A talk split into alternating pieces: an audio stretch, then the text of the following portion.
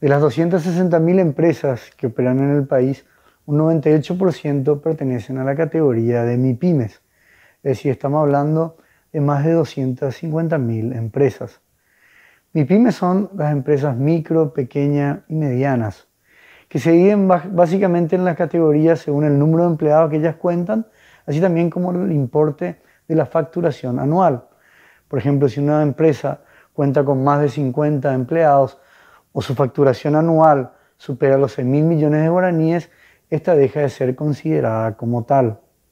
Una característica general de las MIPIMES es que muchas de ellas presentan inconsistencias en sus estados financieros, lo que termina repercutiendo directamente en su capacidad de pago y de poder así hacer frente a sus obligaciones de manera ordenada.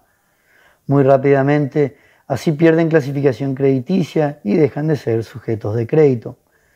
Por otro lado, también estas presentan escasez de garantías o sus garantías son de bajo valor de liquidación, lo que les dificulta enormemente poder acceder formalmente al crédito. Con la pandemia, estas características se profundizaron, creando un clima bastante complicado para las mismas, ya que el sector más golpeado ha sido el de comercios y servicios, donde gran parte de las MIPIMES operan.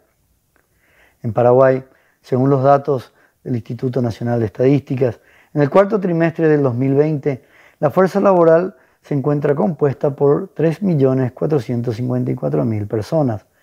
De estas, un 67% trabaja en microempresas, un 9,1% en pequeñas y un 3,1% en medianas empresas. Si comparamos el cuarto trimestre del 2019 con el cuarto trimestre del año 2020, un dato interesante es que notablemente las microempresas aumentaron en 330.000 personas. Esta migración responde a la necesidad de muchos que tuvieron que reinventarse y a través de nuevas actividades tratar de paliar y subsistir en esta pandemia.